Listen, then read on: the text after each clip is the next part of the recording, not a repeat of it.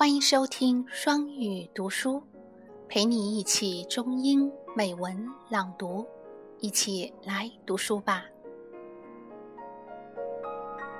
Good morning, good afternoon, and good evening。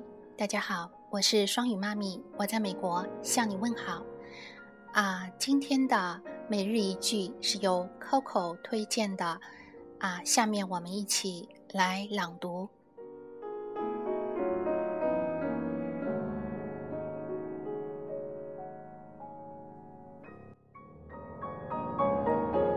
thought that I was rich with a flower that was unique in all the world, and all I had was a camarels, a camarels.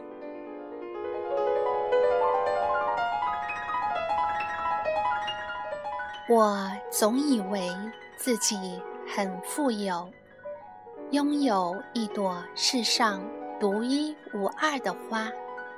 实际上，我所拥有的不过是一朵普通的玫瑰而已，一朵普通的玫瑰花。